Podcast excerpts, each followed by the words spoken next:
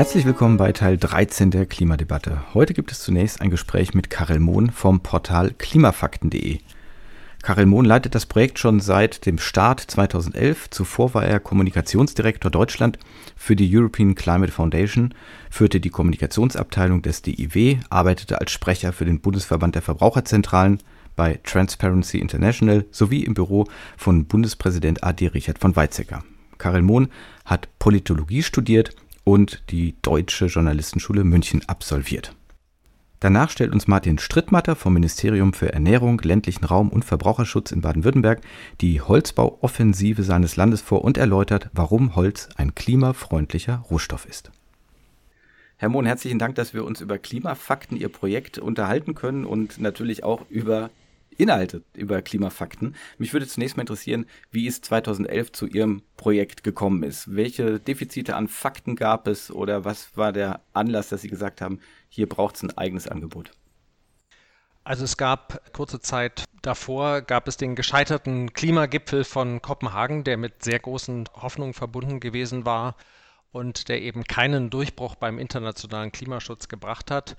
Und gleichzeitig gab es in der Zeit die Befürchtung, dass die Welle der Verleugnung von Klimafakten, die man in mehreren angelsächsischen Ländern gesehen hat, allen voran den USA, dass das auf Kontinentaleuropa und auf Deutschland als äh, wichtiges EU-Land überschwappt. Und da war die Idee, da sozusagen eine Brandmauer zu errichten der Fakten um den Diskurs, der damals ja schon von Energiewende geprägt und bestimmt war, gewissermaßen abzuschirmen. Und äh, insofern sind wir 2011 als reines Faktencheck-Portal mit dem etwas prätentiösen und auch im Kern naiven Namen Klimafakten an den Start gegangen und haben erstmal nur das gemacht. Falschbehauptungen aufgegriffen und gesagt, was ist richtig. Mhm. Und wie hat sich das dann jetzt in den zehn Jahren entwickelt, wenn Sie sagen, so haben Sie äh, begonnen? Haben wir jetzt genug Fakten eigentlich in der Welt? Also ich war damals auch der naiven Überzeugung, dass man eben einfach nur mal richtig die Fakten sehen und zur Kenntnis nehmen müsse und dass das alle tun müssten und dann würden wir uns bewegen können in Richtung Klimaschutz. Ich glaube, dieses intuitive Verstehen von dem, was uns hindert, dann aktiv Klimaschutz zu machen, das ist extrem weit verbreitet. Die Kommunikationsforschung äh, spricht hier vom Informationsdefizitmodell, also der Vorstellung, wir haben im Prinzip leere Köpfe. In diese Köpfe gießen wir Informationen hinein und heraus kommt Handeln. Und dieses Modell funktioniert nicht. Es ist vielfach empirisch widerlegt. Menschen bewegen sich nicht einfach nur durch Fakten und seien es die richtigen Fakten. Mhm. Was braucht es dann? Und ja, das heißt, also das haben wir dann auch gesehen.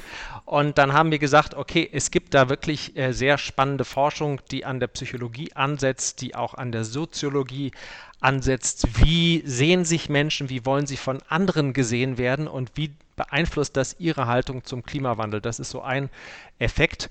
Und dann haben wir gesagt, das ist so spannend und das kann uns so sehr helfen, dieses Thema dann eben wirkungsvoller zu adressieren, diese Forschung, dass wir einen Schwenk machen. Wir bleiben bei den Faktenchecks, die sind ja wichtig mhm. als Basis für die Kommunikation und den Diskurs. Aber wir wollen auch all denen, die schon im Klimaschutz drin sind, zeigen, hm, woran liegt es, dass wir diese Blockaden, diese Hürden haben, dass Menschen Klimaschutz hören und bei ihnen geht ein äh, Rollladen herunter? Ähm, man muss verstehen, was da in den Köpfen los ist, damit man dann sozusagen einen Weg drumherum finden kann. Mhm. Wer sind demnach so Ihre, oder wer ist Ihre Hauptzielgruppe? An wen richten Sie sich? Wir richten uns an Menschen, die im Klimaschutz aktiv sind. Das sind Leute, die das ehrenamtlich machen und da sind ja Tausende, Zehntausende in den letzten Jahren durch die Fridays-Bewegung dazugekommen, mhm. die voller Emphase sich neu hineinbegeben haben in das Thema. Aber wir haben auch in allen deutschsprachigen Ländern ein sehr ausdifferenziertes Feld an Menschen, in Kommunen, in Landkreisen, in Städten, in Unternehmen, Verbänden, Kirchen, Behörden, also überall in der Gesellschaft, die sich als Klimaschützer und Klimaschützerinnen verstehen. Und die alle früher oder später die Erfahrung gemacht haben, dass eben Menschen nicht immer Hurra schreien, wenn von Klimaschutz die Rede ist. Und dass man da alleine mit Insistieren auf wunderbaren Argumenten nicht weiterkommt. Mhm. Jetzt ist ja Klimaschutz, Klimawandel auch kein randständiges Thema mehr, sondern irgendwo in der Mitte der Gesellschaft angekommen. Ist das dann nicht demnach eine Aufgabe für den regulären, sage ich jetzt mal vorsichtig, Journalismus, also vor allen Dingen eben für die General Interest Medien, Tageszeitungen, Rundfunksender und so weiter? Und äh, welche Defizite beobachten Sie sonst dort noch? Oder ist es so, dass Sie sagen, eigentlich läuft das da alles schon jetzt inzwischen gut? Also im Grunde haben wir ja eine Situation, dass das Klimathema ein ganz zentrales journalistisches Thema ist. Und äh, insofern würde ich mal sagen, jede Journalistin, jeder Journalist muss ein Basiswissen haben und muss auch sich fragen, was ist eigentlich meine Aufgabe als Journalist oder Journalistin in Bezug auf dieses Thema. Und ich glaube, äh, da ist jedes Ressort und jede Redaktion gefragt. Es gibt schlicht praktisch kaum ein Thema, außer vielleicht der Schachjournalismus. Aber auch der ist betroffen, weil bei steigender Hitze ist es auch mit dem Denken beim Schach nicht so weit her. Also es ist eigentlich jedes Ressort betroffen und egal welche journalistische Funktion man hat, das Thema ist enorm präsent. Ich will mal ein vielleicht gewagtes Bild heranziehen. Stellen Sie sich vor, die USA im Jahr 1942 mitten im Zweiten Weltkrieg. Da könnten sie noch so sehr in die amerikanische Provinz gehen. Dieser Zweite Weltkrieg war einfach für jeden ein zentrales Thema damals. Und heute ist das, Schwenk in die Jetztzeit, ist der Klimawandel so präsent, dass man auch bei einem Klatschblatt eine Peilung, eine Orientierung haben muss. Wie sind wir denn betroffen? Was sind denn journalistische Zugänge zum Thema. Was kann ich denn erzählen? Was muss meine Leserschaft wissen über das Thema? Und diese Auseinandersetzung, die passiert im Journalismus noch viel zu rudimentär. Und dabei ist ja jeder, der eben Journalismus betreibt, eben auch ein Klimakommunikator. Das heißt, mhm. es ist wirklich hier jeder betroffen und gefragt. Mhm. Gibt es so Standardprobleme oder Hauptprobleme, die Sie im Journalismus identifizieren, wenn es jetzt um Klimaberichterstattung geht? Also ein Problem hat natürlich mit der Einordnung von Wissenschaft zu tun. Also der Journalismus über Klimawandel ist sehr stark ein Wissenschaftsjournalismus. Das hat natürlich mit unserem Wissen über den Klimawandel zu tun, was ja aus der Wissenschaft kommt.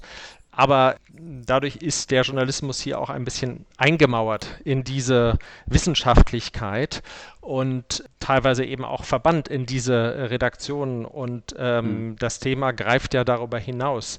Hinzu kommt, dass wenn wir über Wissenschaftlichkeit sprechen, also erstens muss der Journalismus darstellen, was ist denn überhaupt Wissenschaft? Äh, warum kann ich diesen Leuten vertrauen? Wie arbeiten die? Also wie belastbar sind diese Aussagen? Ich glaube, da besteht durchaus noch äh, in manchen Redaktionen ein Lernbedarf. Zum Zweiten ist Wissenschaftlichkeit eben dann auch nicht alles. Der Klimawandel löst auch Ängste aus, Emotionen, Wut, Verbitterung, Enttäuschung, die ganze Bandbreite. Äh, auch positive Gefühle sind denkbar. Und das heißt ja nicht, dass es dann plötzlich unwissenschaftlich äh, wird. Aber ja, was macht das mit den Leuten, die das lesen? Ich glaube, diese Frage stellen sich Journalistinnen und Journalisten tendenziell zu wenig und ich glaube, die sollte man sich stellen, weil es ist ja nicht so, dass der Journalismus irgendwas sendet oder druckt und dann ist es egal, äh, wie das aufgenommen wird. Mhm. Meiner Einschätzung nach oder meiner langjährigen Beobachtung nach ist ja eines der Hauptprobleme, dass Journalisten zwischen Tatsachen und Meinungen nicht vernünftig trennen können. Äh, man könnte auch allgemeiner sagen, dass die Recherche nicht gut ausgebildet ist. Das gründet dann darin, denn äh, Fakten brauche ich nicht weiter zu recherchieren. Fakt ist ein Fakt, aber häufig wird dann eben übersehen, dass das, was man gerade für ein Faktum hält, eine Interpretation von etwas ist. Sehen Sie das auch so oder äh, machen Sie da ganz andere Probleme vielleicht aus? Also es gibt da natürlich Probleme bei der Trennung von Fakten und Meinung. Äh, wir haben ja eine Skala. Wir können jetzt über naturwissenschaftliche Gesetze uns unterhalten und die spielen auch eben eine Rolle und äh, die kann man natürlich diskutieren und in Frage stellen, aber man muss sich auch äh, darüber unterhalten, wie sinnvoll das ist. Das sehr deutlich zu transportieren ist schon mal eine Aufgabe von äh, Journalismus, aber bei der Bewertung von Klimaschutzstrategien gibt es natürlich dieses relative Schwarz und Weiß, was wir bei wirklich hart naturwissenschaftlichen Themen haben, so nicht. Ja, also ist die Windkraft jetzt gut oder schlecht. Mhm. Da kommen Werturteile und Interessen mit ins Spiel. Und ähm, das kann und sollte der Journalismus auch so deutlich machen, dass das hier eben eine Rolle spielt und dass das eine andere Art von Fakten ist als äh, bei der Frage, inwieweit der Meeresspiegel jetzt ansteigen wird. Was wiederum nicht heißt, und das sollte Journalismus auch erklären und einordnen, dass man nicht zu plausiblen und ziemlich sicheren Bewertungen und Einschätzungen kommen kann, ob man jetzt auf Windkraft setzt oder mhm. nicht, ja. Mhm. Genau. Also das erscheint mir halt immer wichtig zu sein, weil jetzt gerade so durch die letzten anderthalb Jahre ist ja ständig von der Wissenschaft gesprochen worden. Sie haben aber gerade schon angedeutet, die ist natürlich sehr vielfältig und man muss vielleicht Verschiedenes berücksichtigen, denn die Wissenschaft, die kann eben Wissenschaften, klar, aber wie wir als Gesellschaft damit umgehen wollen, muss ja die Gesellschaft entscheiden. Also in der Demokratie ist das jedenfalls mal die, die Grundidee. Und äh, das heißt ja eben auch banal gesagt, äh, ne, so Temperaturanstieg, man kann sich darauf einigen, welchen Temperaturanstieg will man akzeptieren. Und das wird sicherlich in einzelnen Ländern ganz unterschiedlich gesehen und so weiter. Ne? Da gibt es viel auszuhandeln. Aber da ist es ja dann nicht einfach möglich zu sagen, das ist ein Fakt und das ist eine Meinung. Ja. Beispiel aus dem Klimarat Bürger, aus dem Bürgerrat Klima, ich sage immer Klimarat Bürger. Was mir zwar schon aufgefallen ist, war, dass dort die Empfehlung drin stand, ohne CO2-Speicher in der Erde zu arbeiten auf natürliche Senken zu setzen. Jetzt gibt es eben Wissenschaftler, die sagen, das geht gar nicht, das kriegen wir so zahlenmäßig überhaupt nicht hin. Oder die sogar sagen, das, was ihr euch unter natürlichen Senken vorstellt, zum Beispiel Aufforstung, kann sogar negative Entwicklungen haben. Das hat Herr Oschlies ja vorgetragen. Also wenn ich die Wüsten bewalde, dann absorbiere ich weniger Wärme und so weiter. Es könnte sich sogar alles stärker erhitzen dadurch das ist für mich so ein Beispiel, wo es einfach nicht nur ein Faktum gibt, sondern es gibt dann verschiedene Optionen. Man kann dann eben überlegen, wie sicher ist so ein CO2-Speicher, welche Risiken sind damit verbunden und und und. Aber man kann ja nicht einfach sagen, das eine ist das Fakt und wer jetzt sagt, ich will aber keinen CO2-Speicher in der Erde, der ist ein Leugner oder umgekehrt derjenige, der sagt, der ist Technik verrückt oder irgendwie so. Mhm. Also ich glaube, Journalismus, und ich sage das mal ganz abstrakt, hat hier eine doppelte Aufgabe. Journalismus muss einmal sich selber erklären. Hm. Also wie arbeiten wir denn? Wie entscheiden wir, dass etwas relevant ist? Äh, wie prüfen wir Informationen und verwerfen wir Informationen oder auch einzelne Quellen? Also das ist schon mal eine große Aufgabe. Und die zweite große Aufgabe für Journalismus als zentraler Vermittlungsinstanz unserer Gesellschaft ist eben, dass er dann auch noch erklären muss, wie die Wissenschaft funktioniert. Die hat ja andere Arbeitsweisen und Methoden und die liefert ja Ergebnisse, über die dann der Journalismus berichtet oder die er einordnet. Das heißt, der Journalismus muss dann auch sagen, naja, wir nehmen das mal als Output aus der Wissenschaft, weil die haben gut gearbeitet, weil sie folgende Methoden angewandt haben und das ist das Bestmögliche, wie wir zu Erkenntnissen kommen können. Also ich glaube, diese Doppelaufgabe, sich selbst zu erklären und noch die Wissenschaft zu erklären mhm. äh, oder das Expertenwissen, das ist die ganz große Aufgabe von Medien in Zusammenhang mit Klimawandel und Klimaschutz. Mhm. Sehen Sie den puren Wissenschaftsjournalismus, wenn es gerade auch heißt, wir müssen äh, den fokussieren, nicht auch manchmal kritisch, also als eine Art Embedded Journalism? Denn viele Wissenschaftsjournalisten fühlen sich ja dieser Community zugehörig, äh, sprechen deren Sprache. Das ist ja wie überall, wenn ich Gerichtsreporter bin, dann bin ich halt irgendwie doch dicht bei den Richtern und Staatsanwälten dabei und weil ich mit denen jeden Tag zu tun habe. Ich guck mal gerade zurück, so ins lokale, regionale. In meinem Volontariat Anfang der 1990er Jahre, das war in Duisburg-Rheinhausen, war zwischen klipp und klar, dass man überhaupt nichts gegen Bergbau sagen kann. Also da geht gar nichts. Das war klar, unsere Leser die hängen am Bergbau. So, dabei war natürlich damals schon klar, dass die Kohle Schwachsinn ist, dass es sich finanziell nicht lohnt, dass man lieber jeden Bergmann nach Hause schickt und sagt, hier hast du dein Geld, aber lass dieses doofe Gebuttel da. Äh, aber es war nicht möglich. Und da ich davon ausgehe, äh, was ich auch für so einen typischen Fehler halte, ähm, dass wir immer der Ansicht sind, das, was wir gerade bewerten, ist richtig und das, was frühere vor uns gemacht haben, war falsch. So gucken wir immer gerne zurück. Habe ich jetzt gerade wieder von einem Historiker einen tollen Vortrag gehört, der eben sagt, welch, welche Grundfehler wir dabei machen. Und im Prinzip ist es ja auch nichts anderes, als wenn ich kolonialistisch oder sonst wie gucke und sage, ich bin schlau und die sind dumm. Ob wir dieses Problem da nicht dann auch haben, das heißt, dass wir mit, damit rechnen müssten, dass folgende Generationen vielleicht auch auf uns gucken und sagen, ihr habt Dinge falsch gesehen, falsch bewertet. Es ist nicht eben die objektive Wahrheit, was wir gerade machen. Also ich glaube, das ist die tägliche große und schwierige Herausforderung für jede Art von journalistischer Arbeit, einerseits sich hineinzubegeben in bestimmte Felder und Disziplinen, Metiers, ähm, Milieus und so weiter, sich auch darauf einzulassen, gleichzeitig eine Distanz dazu zu wahren und zu fragen, folge ich jetzt nur der Logik in diesem System, ja? Mhm. Und äh, man kann dabei immer abstürzen, jeden Tag, weil man sich die Sichtweisen derjenigen, über die man berichtet, zu denen man eine kritische Distanz haben sollte, weil man die sich zu stark zu eigen macht. Gerade deswegen ich sag mal, da kann man sich auf der individuellen Ebene als Journalist dagegen wappnen, aber da ist natürlich auch ein guter Schutz, ein möglichst vielfältiges journalistisches oder mediales äh, Biotop. Wenn eben das eine Medium, die eine Redaktion zu dicht dran ist, es gibt ja noch andere Arten von Redaktionen und Medien und ähm, so kann man das eben auch ein Stück weit ausgleichen, dass vielleicht manche bestimmte Sichtweisen sich zu sehr zu eigen machen. Mhm. Konkret auf den Wissenschaftsjournalismus. Wir haben ja äh, gesagt, wir wollen das über Klimawandel nicht nur Naturwissenschaftler und Wissenschaftlerinnen debattieren, sondern die Sozialwissenschaften haben da auch wahnsinnig viel Hilfreiches zu sagen. Und das wollen wir eben stärker hörbar machen. Das ist immer noch ein winziger Anteil, aber insofern leisten wir da sozusagen auch in gewisser Weise Kompensation, was im Journalismus, im Wissenschaftsjournalismus eben doch sehr stark und zu stark, wie ich finde, naturwissenschaftlich geprägt ist. Mhm. Wenn wir jetzt nochmal kurz auf die Bevölkerung insgesamt gucken, das, was ich mit General Interest Medien meinte, die so die Grundversorgung machen, welche Defizite an Fakten sehen Sie denn da? Was muss noch mehr recherchiert werden? Oder ist es vielleicht so, dass wir langsam genug wissen und auch in der arbeitsteiligen Gesellschaft sagen können, jetzt soll einfach endlich diese Klimaschutzpolitik gemacht werden? Die verschiedensten Umfragen, die man so sieht, gehen ja doch davon aus oder deuten ja doch an, dass die deutliche Mehrheit der Bevölkerung das Problem auf dem Schirm hat und dass es äh, selbst zwischen rechts und links gar nicht mehr die großen Unterschiede sind. Also dieses es ist nicht so, dass es diese riesen Klimaleugner-Blöcke noch gibt, sondern dass selbst äh, Leute, die eben keine Windräder wollen oder so, sagen, ja, natürlich gibt es da einen menschengemachten Klimawandel. So, und dann ist nur noch die Frage vielleicht, wie stark will man den akzeptieren, will man auf sein Auto verzichten und lauter solche Geschichten. Gibt es da so blinde Flecke, sagt die Initiative Nachrichtenaufklärung ja gerne. Gibt es da so Bereiche, wo Sie glauben, da müsste mehr recherchiert werden insgesamt in diese Richtung? Fehlt tatsächlich einfach noch Informationen, Fakten, Wissen? Also wir haben ja eine etwas bizarre Situation. Auf der einen Seite kann man nie genug wissen, auf der anderen Seite denken fast alle, dass sie schon viel wissen.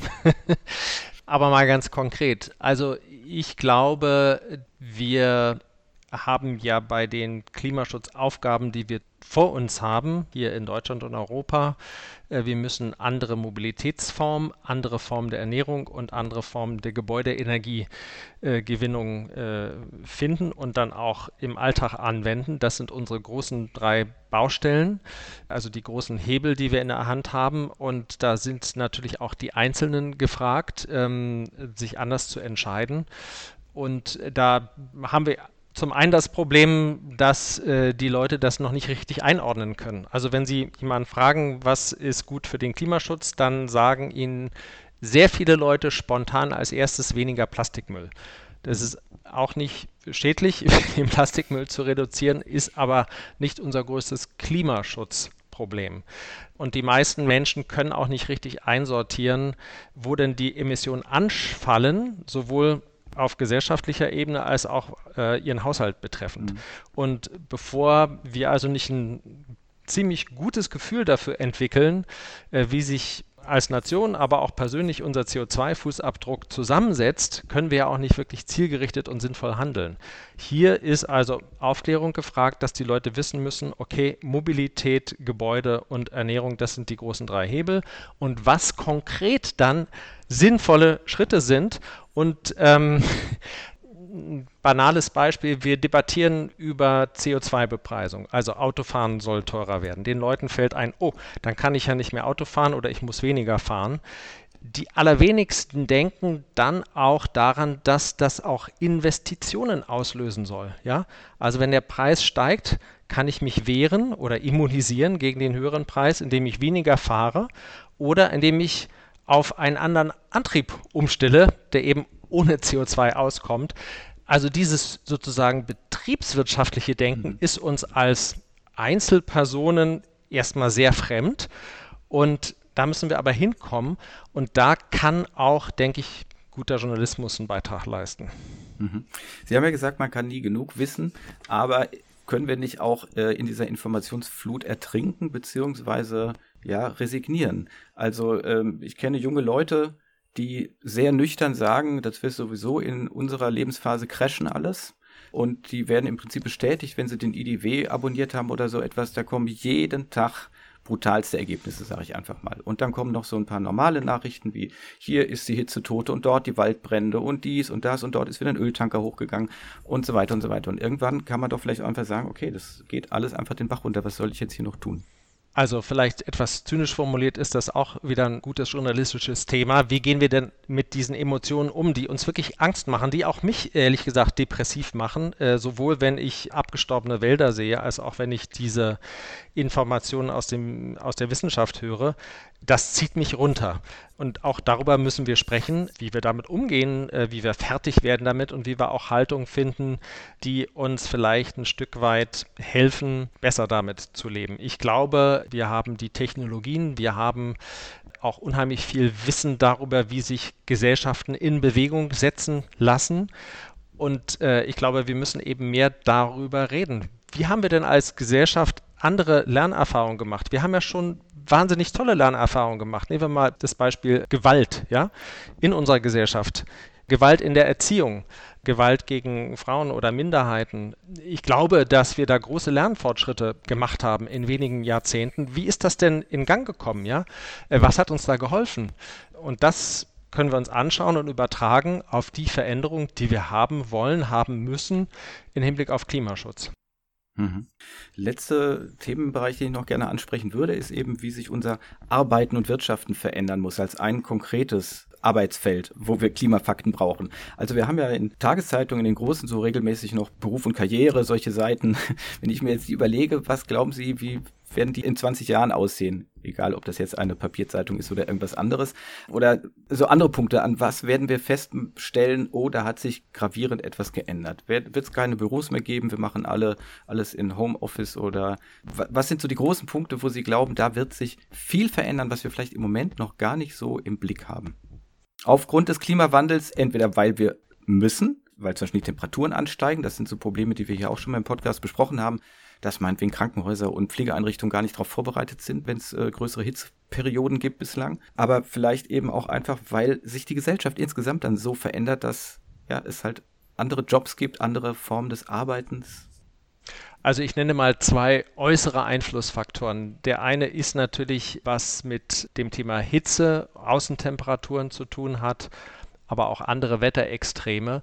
Das heißt, alle Berufe, die im Freien stattfinden, da wird es einschneidende Veränderungen geben müssen, wenn man an den Arbeitsschutz denkt, weil es eben, weil man eben künftig in Mitteleuropa möglicherweise im Sommer nicht mehr einfach so immer draußen arbeiten kann, weil es ganz einfach zu heiß ist. Also das ist etwas, auf das man, das man sich einstellen muss. Man kann sich auch einstellen. Äh, in anderen Ländern gibt es da auch Formen, wie man damit umgeht, aber dem müssen sich sehr viele Berufe stellen. Das andere ist, dass äh, durch den Klimawandel auch äh, Logistikketten schnell unterbrochen werden können. Da muss man zu mehr Resilienz kommen. Das heißt also zu Situationen, wo man weniger abhängig ist von diesen sehr komplizierten Lieferketten haben wir auch bei Corona schon diskutiert, vielleicht mehr lokal und regional zu machen. Ich glaube, ein Trend, der jetzt auch den Inhalt der Berufe dann äh, betreffen wird, sehr viele unserer Berufe hängen damit zu tun, dass wir Dinge produzieren, herstellen, Güter, die wir äh, ressourcenintensiv, energieintensiv herstellen, über den ganzen Globus verkaufen, äh, womit viele Umweltprobleme einhergehen natürlich der Trend hin zu einer Wertschöpfung, die im Immateriellen liegt. Also das kann IT sein, das können sogenannte Care-Berufe sein, Pflegeberufe, das kann aber auch alles, was mit Kultur hat, zu tun haben. Also wenn ich ein, in ein Konzert gehe, produziere ich sehr wenig CO2-Emissionen, jedenfalls sehr viel weniger, als wenn ich irgendwo hinfliege. Das heißt, mhm.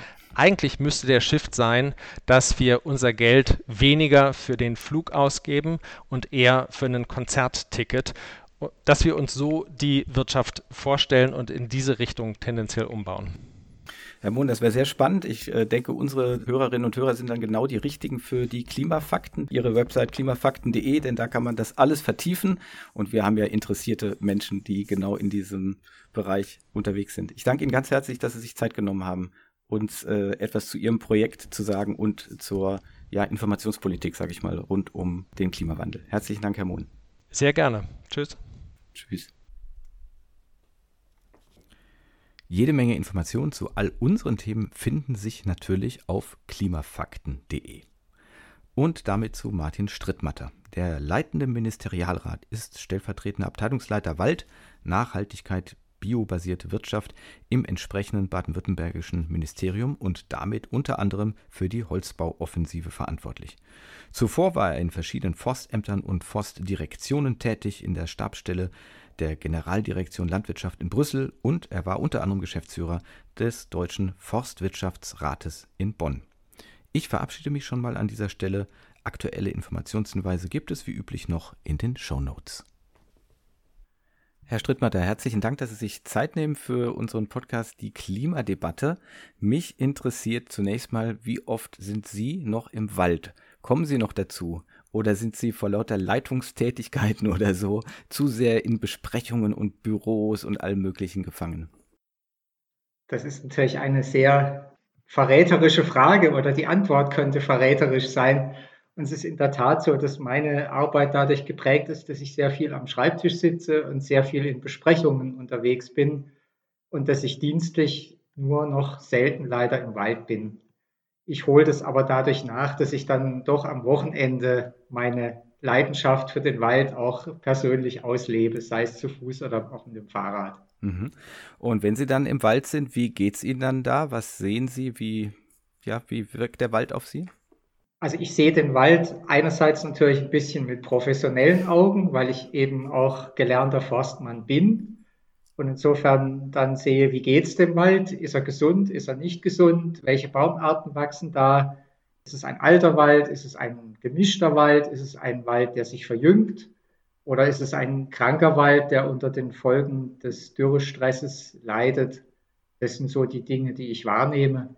Ansonsten nehme ich natürlich als Privatmann auch einfach die schöne Luft im Wald wahr, das beruhigende Waldklima, was sich da ausbreitet, die, die Ruhe, die der Wald ausstrahlt, solche Dinge. Mhm. Also insofern sind da zwei Herzen in meiner Brust. Und für uns, die wir jetzt eben da keine Experten sind, ähm, was können Sie uns sagen zum Zustand des Waldes so insgesamt in Deutschland beziehungsweise Baden-Württemberg, das, was Sie, wie Sie das so überblicken können? Wie ist es um, ich weiß, der Wald ist wahrscheinlich schon äh, die falsche Frage, aber vielleicht können Sie mich ja dann da genau korrigieren. Wie geht es dem Wald in Deutschland im Moment? Ja, ich glaube, die Frage kann man so schon stellen. Ich kann sie ja etwas differenziert beantworten.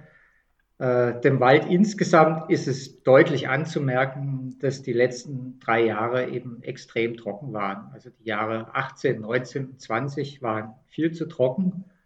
Und das ist einfach so, wenn dem Wald das Wasser fehlt, dann fehlt da ein ganz wesentliches Lebenselixier. Und je nachdem, welche Baumarten da waren, wie die Altersstruktur der Wälder war, auch wie regional die Dinge sich dargestellt haben, hat der Wald darunter mehr oder weniger stark gelitten. Es ist festzustellen, dass es im Norden der Bundesrepublik und in der Mitte der Bundesrepublik und auch im Osten deutlich stärkere Waldschäden gegeben hat als bei uns. Bei uns in Baden-Württemberg gibt es auch eine regionale Differenzierung. Da kann man sagen, dass es insbesondere im äußersten Südwesten also so an der Hochrheinschiene im südlichsten Südschwarzwald ganz besonders schlimm aussieht und auch im Nordosten eine Zone ist, wo wir größere Waldschäden haben. Ansonsten sind wir ein Stück weit mit dem blauen Auge davongekommen, als dass wir im letzten Jahr doch regional häufigere Niederschläge wieder hatten. Und was man dazu sagen muss, wir haben zwei Schadkomponenten. Zum einen sind es die Borkenkäfer, die insbesondere der Fichte sehr zu, zugesetzt haben. Und es sind echte Trockenschäden. Darunter leiden auch die Buchen und die Laubhölzer sehr. Und insofern sind nicht nur die Nadelhölzer, sondern eben auch die Laubhölzer betroffen. Und wir gehen sehr stark davon aus, dass das eben schon die Auswirkungen des Klimawandels sind. mit denen wir einfach hier jetzt konfrontiert werden. Mhm. Und in welche Richtung äh, muss sich dann jetzt die Forstwirtschaft da umorientieren, wenn Sie sagen, das ist eben schon ein Teil des Klimawandels? Werden wir andere Arten anbauen oder zulassen oder wie auch immer? Was, was wird sich da verändern? Also wir werden da eine vielseitige Strategie anwenden. Zum einen ist der Wald ja recht groß. Also in Baden-Württemberg haben wir etwa 1,3 Millionen Hektar Wald. Und äh, die können wir natürlich nicht alle auf einmal jetzt umbauen und sagen, da kommen neue Baumarten hin, sondern wir versuchen im Grunde die Wälder dort, wo sie sind, zu stabilisieren, dadurch, dass wir sie gut pflegen und die Bäume und die Baumarten, von denen wir ausgehen, dass sie klimaresistent sind, zu fördern. Und wir versuchen auf den Flächen, die jetzt vom Borkenkäfer äh, kahl gefressen worden sind oder wo eben Baumarten abgestorben sind, dass wir da in der nächsten Generation eben mit stabileren Baumarten arbeiten. Es können welche sein, die bei uns heimisch sind, wie zum Beispiel der Feldahorn, Elsbeere, Speierling, bestimmte Nussarten auch, die da eben auch bei uns heimisch sind. Wir ergänzen die aber dann auch zusätzlich mit Baumarten, von denen wir denken, dass sie an das sich ändernde Klima besser angepasst sind. Da haben wir Baumarten, mit denen wir viel Erfahrung haben, wie zum Beispiel die Douglasie, die kennen wir einfach schon gut und wissen, wie sie bei uns reagiert, wie sie auch bei uns in die Ökosysteme hineinpasst. Und es gibt andere Baumarten, mit denen müssen wir erst noch Erfahrungen sammeln. Und das tun wir auch mit wissenschaftlicher Begleitung, um einfach das, was wir dann langfristig tun, auch ein Stück weit abzusichern. Und in Summe setzen wir auf Vielfalt, weil wir einfach nicht alle Eier in einen Korb tun wollen, sondern im Grunde sagen, es bleiben Unsicherheiten hinsichtlich äh, der weiteren Entwicklung. Und wenn wir mit drei, vier oder fünf Baumarten auf der Fläche arbeiten, dann haben wir eine höhere Chance, dass wir im Grunde genommen für die Zukunft dann stabile Wälder hinbekommen und dass zwei oder drei Baumarten dann auf jeden Fall auch stabil bleiben und, und überleben. Mhm. Also das heißt, die Perspektive ist schon, dass wir auch mit dem Klimawandel eine Holzwirtschaft in Deutschland haben werden.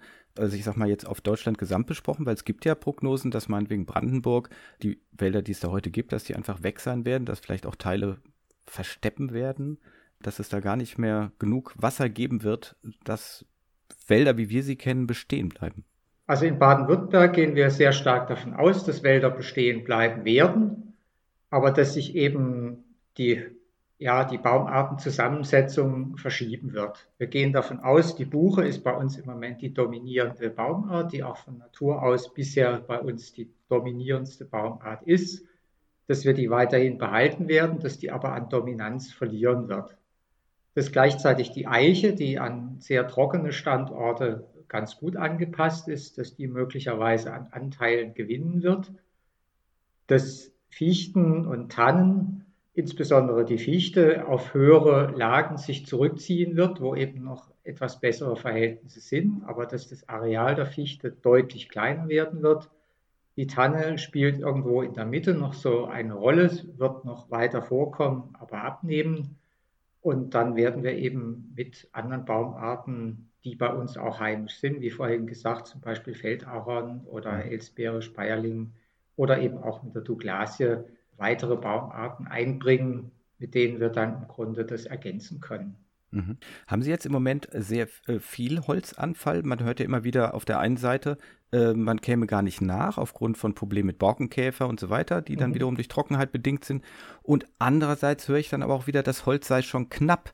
Und damit will ich ja überleiten zu Ihrer Holzbauoffensive natürlich, ja. also dass Sie dafür werben, mit Holz zu bauen. Aber dazu würde ich jetzt gerne erstmal sehen, wie ist denn die Situation da im Moment? Also da muss man unterscheiden zwischen letztem Jahr und diesem Jahr. Letztes Jahr um diese Zeit hatten wir gerade da im Südschwarzwald, was ich vorhin nannte, extreme Schwierigkeiten, das viele Borkenkäferholz, was dort angefallen ist, überhaupt noch vermarkten zu können. Da war im Grunde kein Abnehmer mehr für diese Hölzer vorhanden.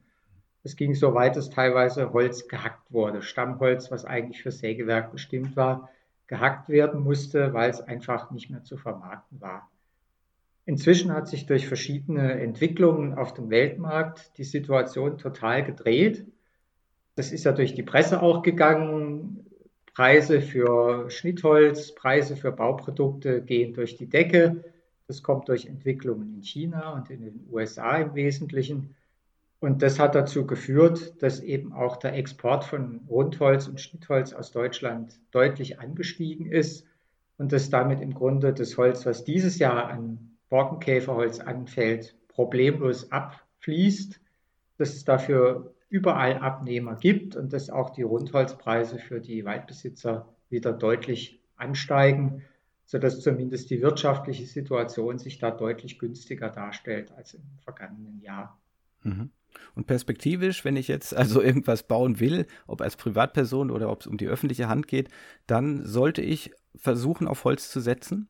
Also wir sind der festen Überzeugung, dass das eine sehr gute Entscheidung ist, auf Holz zu setzen.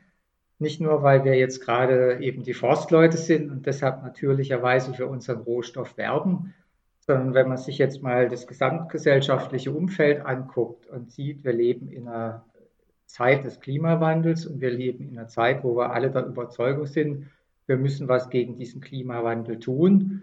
Und ein ganz wesentliches Element wird es eben sein, dass wir eben von fossilen Kohlenstoffen wegkommen hin zu erneuerbaren Kohlenstoffen, zu nachwachsenden Kohlenstoffen. Und da gehört natürlich das Holz ganz massiv dazu. Und wenn man sich anguckt, was sind Hauptemittenten von CO2, dann ist natürlich da der Baubereich mit dabei, der große Anteile des weltweiten CO2-Ausstoßes auch mitverantwortet. Und das kommt halt überwiegend auch durch äh, hochenergetisch aufwendige Prozesse der Zementherstellung oder durch Stahl oder solche Dinge. Und wenn wir da Holz einsetzen, dann spart man allein in diesem Bereich ganz erhebliche Mengen an CO2 ein und kann insofern eben auch mit dem Wald, der einerseits unter dem Klimawandel leidet, einen sehr, sehr positiven Beitrag leisten, um eben dem Klimawandel auch wirksam entgegenzusteuern. Mhm. Also das Holz fürs Klima ein guter Baustoff ist, das können wir uns vorstellen. Was sind denn dann die Nachteile? Warum braucht es eine Werbeoffensive dafür? Denn aus irgendeinem Grund, ich meine, man hat ja mit Holz gebaut, jahrhundertelang, ja. jahrtausende lang quasi. Äh, aus irgendeinem Grunde ist das ja verdrängt worden. Und ähm, warum müssen Sie jetzt dafür werben, dass man wieder zu dem Material Holz zurückkehrt? Ja, das ist eine gute Frage. Also man kann sicherlich sagen, Holzbau hat eine sehr, sehr lange Tradition. Gehen Sie mal in eine Altstadt und schauen sich die Fachwerkhäuser an oder gehen Sie aufs Land und schauen sich alte Bauernhäuser an. Die sind hunderte von Jahren alt die sind aus Holz gebaut, die stehen heute noch da und die haben sich in ihrer Konstruktion und in ihrer Bauweise bewährt. Mhm. Es gab aber dann mal dazwischen eine Zeit, da stand Holzbau für schnell, schlampig und schlecht. Und das war so nach dem Krieg, als man so in Richtung Baracken eben gebaut hat. Und aus dieser Zeit sind wir längst weg. Der Holzbau ist inzwischen ein, würde ich sagen, nicht nur von der CO2-Bilanz her toller Rohstoff, sondern auch von seiner Wohnqualität ein toller Rohstoff. Er ist von seiner Verarbeitbarkeit zwar aufwendig, deshalb hat man ihn teilweise auch etwas benachteiligt, weil man eben zunächst mit Beton und mit Stein deutlich gleichförmiger bauen konnte. Holz ist aufwendiger, weil es einfach ein Naturprodukt ist. Aber heute sind wir mit unseren Planungsprozessen so weit, dass man solche Dinge im Grunde alle im Vorfeld beplanen kann und damit auch in einer modernen Art und Weise eben diesen, diesen Rohstoff Holz in seiner vollen Qualität im Grunde, auch in seiner vollen Wohnqualität wieder zur Geltung bringen kann. Da gibt es eben sehr viele Vorteile, die man mit diesem Rohstoff Holz erreichen kann. Ich kann sehr viel vorfertigen. Damit kann ich im Grunde dann sehr kurze Bauzeiten erreichen, was das einfache Aufstellen des Hauses nachher anbetrifft. Damit habe ich gerade im städtischen Umfeld nicht die Notwendigkeit, lange Straßensperrungen durchführen zu müssen über Wochen und Monate, sondern das geht sehr, sehr schnell. Das ist ein leichter Baustoff, damit kann ich auch Aufstockungen realisieren. Das heißt, gerade im städtischen Umfeld, wo wenig Bauplätze da sind, kann ich eben da äh, Dinge realisieren. Von der Statik her habe ich da deutliche Vorteile. Ich muss mich halt ein Stück weit nach diesem Naturstoff äh, richten auch was, was Tragweiten anbelangt und was die Statik anbelangt. Aber gerade durch die Möglichkeiten der Digitalisierung kriegt man da eigentlich sehr, sehr gute Ergebnisse inzwischen mhm. hin. Und ich habe beim Holz natürlich auch keinen Abfall letztendlich, sondern ich kann die Baustoffe wieder recyceln. Nicht nur indem ich sie schreddere und verbrenne, sondern in einem durchdachten System, auch indem ich einzelne Bauteile wieder für neue Gebäude verwenden kann am Ende der Laufzeit. Und damit wären wir in, einem perfekten, einer perfekten Kreislaufwirtschaft drin. Mhm. Also Holz hat da eben sehr, sehr große Potenziale. Und wie groß kann jetzt der Holzanteil sein, wenn ich ein Gebäude baue? Also Sie haben ja gerade Fachwerkhäuser angesprochen, da sind es mhm. ja doch nur die tragenden Balken und dazwischen kam dann irgendein Gemenge aus Lehm und Stroh und so weiter. Wie sieht das ja. jetzt beim Holzbau, beim modernen Holzbau aus? Also das geht von bis mhm. und das geht von einem kleinen Einfamilienhaus, wo ich dann etwa 40 Kubikmeter Holz drin verbaue, bis zu einem Haus, was ich vollkommen aus Holz baue. Da können es dann 100 Kubikmeter sein. Bei, ich kann ganze Hochhäuser aus Holz bauen. Also da gibt es tolle Beispiele. In Heilbronn, in der Nähe des Buga-Geländes, hat man jetzt ein zehnstöckiges Hochhaus gebaut, was aus Holz entstanden ist. In Freiburg gibt es da Ansätze dazu in Finnland, überall werden jetzt im Grunde solche Holzhochhäuser auch gebaut. Und man hat auch die Möglichkeiten, Rohstoffe zu kombinieren. Also es ist durchaus je nach Situation auch sinnvoll, in einer Verbundbauweise im Grunde Beton und Holzbauweise miteinander zu mischen.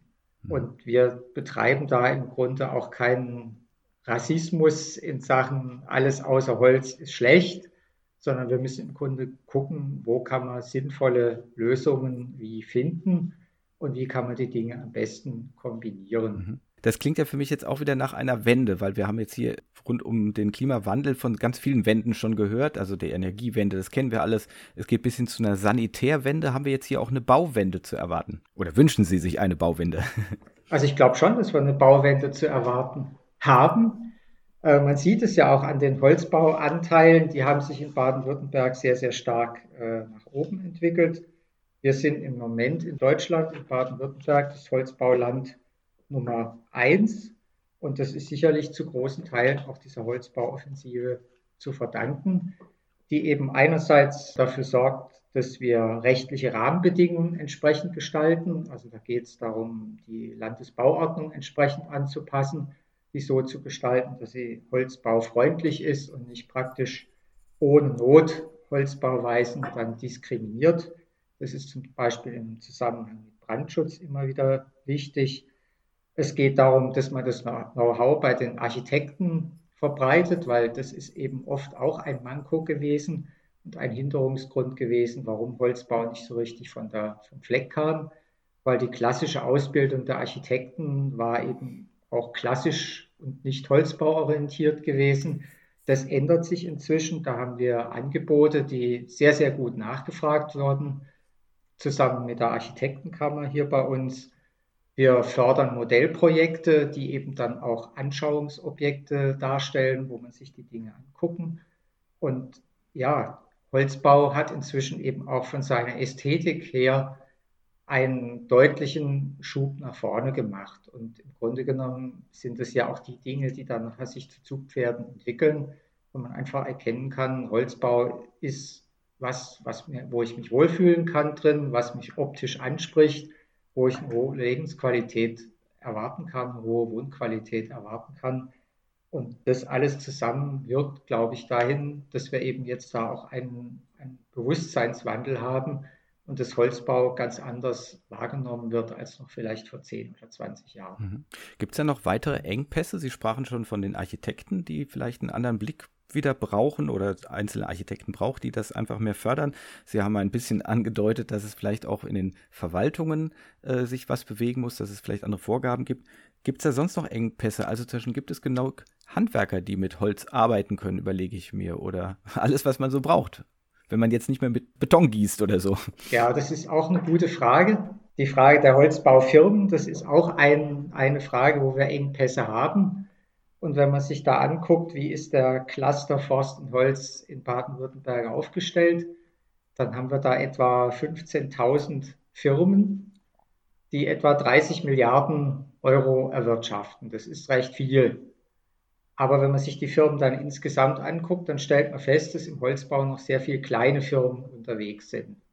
Und dass diese kleinen Firmen häufig nicht in der Lage sind, diese Innovationspotenziale voll zu nutzen, die eben darin liegen, dass man eben Prozesse digitalisiert, dass man ein hohes Maß an Vorfertigung betreibt, dass man die Logistik optimal ausgestaltet, dass man im Grunde sehr in die Vorfertigung geht.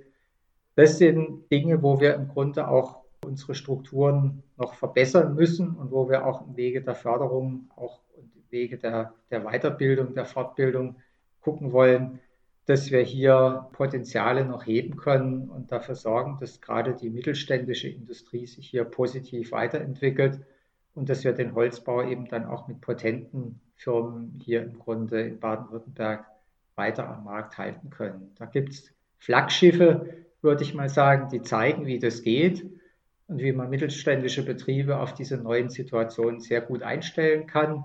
Und das muss im Grunde das Maß sein, die Dinge eben auch so weiterzuentwickeln und eben den Holzbau auf die Weise noch besser und moderner und im Grunde an die modernsten Anforderungen anpassen zu können. Mhm. Abschließend würde mich noch interessieren, wie ist die Perspektive jetzt für diese Holzwirtschaft und den Holzbau? Wie viel können wir mit Holz bauen? Wie groß könnte der Anteil mal werden? Denn das ist ja so, dass wir auch die Wälder nicht nur betrachten können als Rohstofflieferanten, sondern die haben ja vielfältige Aufgaben. Und da gibt es ja möglicherweise dann auch einen Konflikt zwischen Nutzwald und Naturwald oder Urwald oder wie man das nennen möchte. Braucht es dann einfach mehr Wälder als heute oder Gibt es einfach nur eine Umnutzung? Wie viel können wir da machen, jetzt erstmal aus Deutschland heraus, oder sind wir dann stark auf Importe angewiesen, wenn jetzt plötzlich alle sagen, okay, wir bauen mit Holz? Das ist vernünftig. Mhm. Also wir haben da noch deutlich Luft nach oben. Mhm. Es ist natürlich schwierig, das komplett zu quantifizieren, weil ich habe es ja vorhin schon gesagt, je nachdem, wie viel Holz ich in einem Haus unterbringe, kann ich eben mehr oder weniger Holz aus dem Wald nutzen. Was uns in Summe nach oben begrenzt, ist halt das, was insgesamt zuwächst an Holz in den Wäldern, weil wir wollen unsere Wälder nicht übernutzen. Sie haben das gerade selber gesagt. Wir können nur so viel aus den Wäldern rausholen, wie da langfristig einfach wieder nachwächst. Im Moment ist es so, dass wir bei einem Zuwachs von etwa 17 Millionen Festmeter in Baden-Württemberg nur etwa 12 Millionen Festmeter nutzen. Die Differenz ist Holz, was im Wald drin bleibt, was teilweise auch als Totholz benötigt wird, aber da ist schon noch ein Delta, was man im Grunde hier einsetzen könnte. Und dann ist es natürlich auch eine Frage, wo geht dieses Holz hin? Nicht alles von diesen 12 Millionen Festmetern, was derzeit genutzt wird, geht in die Sägeindustrie und landet in Holzhäusern, sondern da wird teilweise eben Holz auch noch anders eingesetzt. Aber insgesamt ist da noch deutlich Luft nach oben, um auch höhere Holzbauanteile zu realisieren. Wir sind in Baden-Württemberg relativ waldreich. Wir haben eine relativ starke Sägeindustrie bei uns. Etwa 20 Prozent der Sägeindustrie in ganz Deutschland ist in Baden-Württemberg. Und wir können im Grunde mit dem Holz, was hier wächst, eben auch starke regionale Wirtschaftskreisläufe äh, etablieren. Wir haben im Moment etwa 80 Prozent des Holzes, was in Baden-Württemberg wächst, wird auch in Baden-Württemberg eingeschnitten und bearbeitet. Und insofern gibt es hier die Potenziale, um dieses äh, Feld auch noch weiter nach oben bewegen zu können. Hm. Gut. Kann ich einem Holzhaus denn dann ansehen, dass es aus Holz ist? Also kann ich dadurch auch eine gewisse Werbewirkung machen oder ist es, weil alles hinter Tapeten oder Rauputz oder irgendwie verborgen ist, für den Laien von außen gar nicht zu sehen? Also das, da gibt es sowohl als auch. Es gibt Holzhäuser, denen sehen Sie das nicht an, dass sie Holzhäuser sind, weil sie eben innen und außen verputzt sind. Da ist nur eine Holzständerbauweise innen zu erkennen. Und es gibt andere, die stellen ihre Holzfassade sehr selbstbewusst zur Schau. Mhm. Da können Sie in die Schweiz gehen oder nach Vorarlberg gehen. Da ist das Thema Baukultur noch deutlich ausgeprägter als bei uns. Und das ist so ein bisschen auch unser Ziel, zu sagen, da wollen wir im Grunde hinkommen, dass wir eine eigene Baukultur in Baden-Württemberg etablieren, wo eben das Holz, der Holzbau als solcher eben auch sichtbar und erlebbar wird. Und das entwickelt natürlich dann schon eine Werbewirkung, das ist vollkommen klar. Deshalb fördern wir ja auch immer diese, diese Beispiele mit der Holzbauinitiative, sowohl was technische Innovation anbelangt, was aber eben auch besondere technische Lösungen anbelangt oder eben auch die Darstellung des Hauses, die, die Optik und äh, wie die Dinge da eben gelebt werden und eben auch als erlebbarer Wohnraum gestaltet mhm. werden. Das ist doch mal eine schöne Perspektive. Ich höre hier so häufig Horrorszenarien und Betrübliches für die Zukunft, aber das, was Sie sagen, klingt ja erstmal nach einer schönen Perspektive. Also es ist durchaus eine schöne Perspektive und ich denke, wir sind halt da mitten im Bereich der, der Kreislaufwirtschaft, der Bioökonomie, des Klimawandels und ich glaube, der Holzbau ist einfach da in der Lage, zu vielen dieser Fragen, die die Gesellschaft im Moment bewegen, einen sehr positiven Beitrag zu leisten. Dann danke ich Ihnen sehr, Herr Strittmatter, dass Sie sich die Zeit genommen haben, uns das zu erläutern und vielleicht auch über Baden-Württemberg hinaus für den Holzbau zu werben. Ja, sehr gerne. Vielen Dank. Ich danke Ihnen.